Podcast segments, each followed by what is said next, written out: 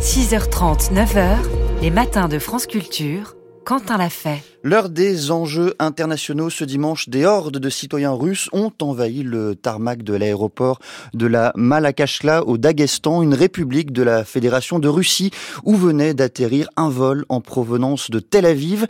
Les manifestants ont arrêté des passagers pour contrôler leur passeport à la recherche d'Israéliens et de Juifs. Finalement, l'aéroport a été fermé et les passagers évacués en sécurité, comme l'a indiqué la compagnie aérienne. Alors comment un tel mouvement de foule a-t-il été possible Comment le conflit israélo-palestinien s'est-il invité dans le Caucase du Nord pour provoquer de telles violences? On en parle ce matin avec Anne Le, Le Bonjour madame. Bonjour.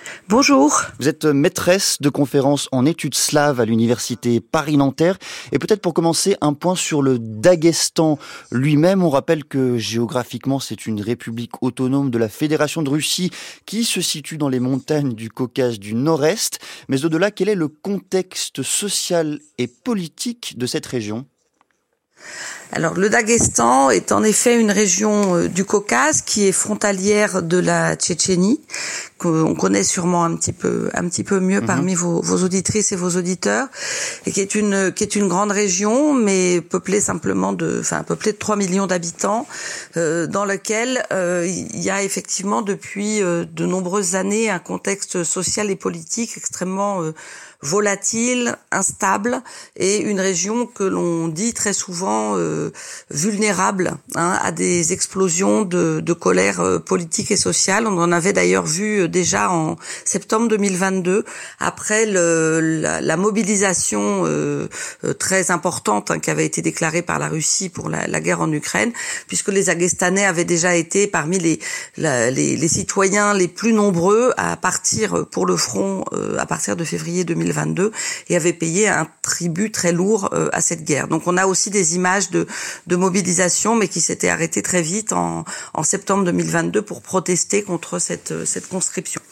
Euh, c'est une république musulmane, hein, bien sûr à, à grande majorité, mais aussi une république dont la particularité est euh, de contenir un très grand nombre de groupes euh, sociaux et linguistiques très différents, hein, de nationalités comme le dit mhm. euh, la, la, manière de catégoriser les populations euh, en Union soviétique et en Russie post-soviétique, euh, parmi lesquels une un petit groupe qui s'appelle les Juifs des montagnes, qui sont dans la région depuis des siècles, mais dont la plupart des représentants ont quitté la Fédération de Russie après 1991 et sont pour une partie euh, partis en Israël. Vous l'avez euh, illustré, Anne Le Hierou, on parle effectivement de mosaïque culturelle s'agissant euh, du Daghestan. Une question supplémentaire peut-être pour avoir le cadre général avant de, plonger dans, dans l'actualité. Quelle a été la, la part du Daghestan dans la mobilisation pour la guerre en Ukraine? Bien justement, le Daghestan avec euh, la Bouriatie en particulier, une autre république, mais elle située en, en Sibérie, de l'autre côté du, du, lac Baïkal, donc beaucoup, beaucoup, enfin très loin, hein, ont été euh, vraiment cités parmi les républiques qui ont payé le plus lourd tribut et à la mobilisation et en termes de pertes, euh, en, en, termes de pertes humaines. Alors pourquoi hein, En particulier? Parce que dans ces républiques très pauvres où le taux de chômage est très élevé, mmh on a euh, d'une part, et c'est en particulier le cas pour le Daghestan, une émigration, euh, disons une migration interne vers les, les, autres régions de Russie importantes, mais aussi euh, comme seule possibilité de promotion sociale et de, et de carrière et de travail, une entrée dans l'armée ou dans les forces de, de, sécurité. Donc une, une des républiques dans lesquelles il y a une surreprésentation, si vous voulez, euh, du nombre de personnes qui sont militaires, policiers, membres de différents corps armés et qui, euh, ce qui bien sûr bah, contribue hein, aussi à, euh, je dirais, une certaine culture de l'usage de la force physique et auquel bien sûr dans le contexte particulier euh, que nous vivons actuellement avec la situation au Proche-Orient, une grande vulnérabilité, encore une fois, à prêter l'oreille via des réseaux sociaux, via des chaînes Telegram, via des provocations diverses dont on a encore un peu de mal à, à savoir d'où elles viennent exactement, hein. mais en tout cas à se, à se mobiliser, à écouter des, des rumeurs toutes les plus euh, fantastiques les unes que mhm. les autres et à euh, malheureusement se livrer à ces actes de, de violence qui heureusement n'ont pas fait de, de victimes mais qui ont été évidemment extrêmement euh, spectaculaires. On le rappelle effectivement, on l'a déjà mentionné en introduction de notre échange, Anne Le Héroux, ce dimanche, hein, des centaines de citoyens russes ont pris d'assaut l'aéroport à la suite de l'atterrissage d'un avion en provenance d'Israël pour chercher des ressortissants. Est-ce qu'on avait connaissance avant cet événement de tensions particulières vis-à-vis des Israéliens ou des Juifs au Daghestan et au-delà? Est-ce que les actes antisémites dans cette région sont particulièrement nombreux? Alors, pour répondre à la, fin de votre question, euh, à ma connaissance, non. À ma connaissance, euh, c'est, euh, je dirais, il y, a, y a, de multiples tensions dans cette région. Il y a des, évidemment, il y a les, deux guerres de Tchétchénie extrêmement meurtrières. Il y a eu des, une, une situation de violence politique euh, au Daghestan extrêmement forte dans les années 2000, avec en particulier des, des assassinats de membres des forces de l'ordre, avec aussi des tensions à l'intérieur de la communauté musulmane ou disons entre les autorités dagestanaises et des courants salafistes qui ont été pour beaucoup d'ailleurs euh, expulsés euh, vers la Turquie en particulier au moment des Jeux Olympiques de Sochi ou réprimés. Mais de l'antisémitisme en tant que tel, euh, très honnêtement non. Il y a un antisémitisme, je dirais latent malheureusement comme euh, comme on peut le voir partout euh, en Fédération de Russie. Il a été particulièrement, on le sait, euh, euh, élevé et important dans l'Empire russe. Il a été aussi ensuite à certains moments évidemment en Union soviétique. Et puis il y a toujours un fond, je dirais, de cet antisémitisme qui peut être réactivé dans une partie de l'élite de l'intelligentsia russe, en particulier des courants nationalistes qui qui pouvaient avoir un certain moment le haut du pavé, dans, dans les idées, hein, s'entend. Mhm. Mais en réalité, ce qu'on a plutôt constaté à partir de la de la fin des années 90, début des années 2000, hein, ça a été beaucoup dit par les par les chercheurs, c'est que en fait euh, la xénophobie euh, anti-musulmane et en particulier, d'ailleurs, il faudrait plutôt, pour être exact, euh, diriger contre les personnes en, du Nord-Caucase, a, a, remplacé en quelque sorte euh, l'antisémitisme dans le discours xénophobe qu'on pouvait entendre en Russie. Donc des actes antisémites, antisémites de longue date, non.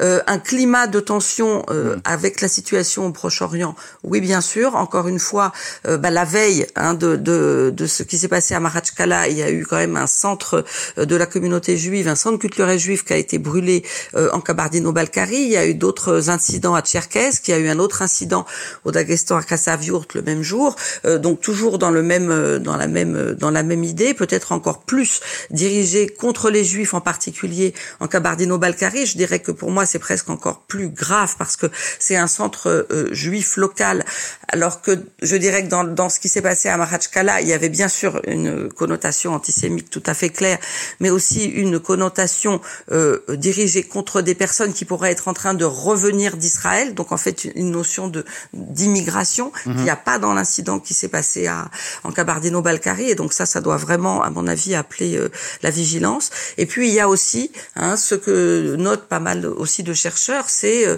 le risque que un discours euh, très clivant et très virulemment euh, soutenant le Hamas du côté des autorités, du côté de la, la propagande officielle, des informations officielles, ne vienne se mêler aux informations en direct ou en provenance du Proche-Orient euh, est très euh, difficile à contrôler, qui arrivent sur les réseaux sociaux, en particulier euh, les, les, chaînes Telegram, en direction des habitants du, du, Daghestan, et que tout ça, vous voyez, provoque une, une finisse par ne, ne provoquer une étincelle.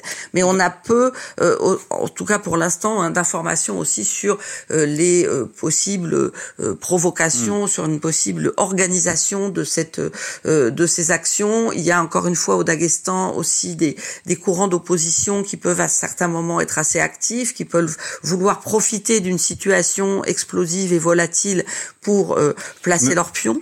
Et ça, euh, je pense que c'est bon, peut-être l'enquête judiciaire qui le dira, mais compte tenu euh, des conditions d'exercice de, la justice dans la Russie actuellement, on peut on peut douter effectivement d'avoir des, des, informations rapides et, et, limpides. Juste une question simplement se pose l'enjeu évidemment de, de d'instrumentalisation de ce qui s'est passé à l'aéroport dimanche. Le New York Times citait dimanche justement des responsables ukrainiens qui expliquaient que ces événements seraient, je cite, le reflet d'une culture de haine plus profonde que le Kremlin fomente depuis des années. Fin de citation. Comment est-ce que vous, Anne Le Héroux, vous comprenez cette analyse?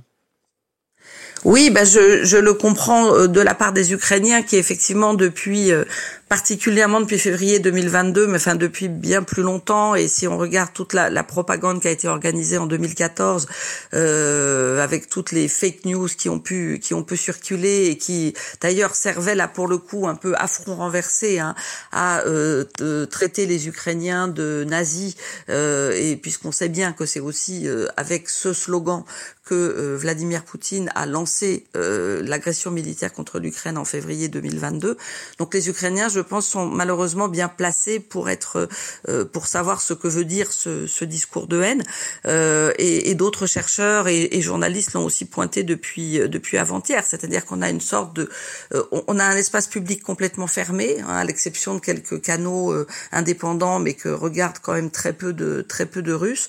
on a donc un espace public complètement fermé, un discours politique effectivement extrêmement agressif, extrêmement clivant, qui depuis trois semaines, en effet, à euh, opérant une sorte de, de, de, revirement diplomatique aussi, en rupture avec la position plus équilibrée euh, des, des, autorités russes sur le Proche-Orient, a pris fait et cause euh, pour non seulement pour la cause palestinienne, je dirais, mais pour le Hamas en particulier.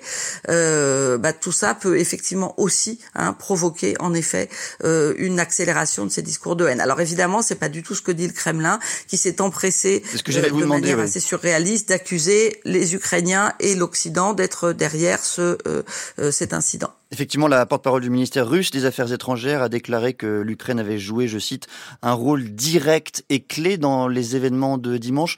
En quelques mots, car on arrive déjà au terme de, de cet échange, comment, euh, à l'inverse, vous comprenez le, le positionnement russe dans ce domaine et dans les événements de, de ce week-end? Bah, le positionnement russe, moi je le comprendrais de deux manières. D'une part que euh, il est possible que les autorités, euh, alors locales, c'est manifeste, en tout cas vu le temps de réaction de la police et fédérale, aient été prises de court euh, par cette par cet événement. Hein. On sait pas la première fois non plus depuis depuis le début de cette guerre et malgré le verrouillage et la, la l'hyper-présence des services de sécurité, mhm. on l'a vu avec par exemple la rébellion d'Evgeny Prigogine fin juin dernier.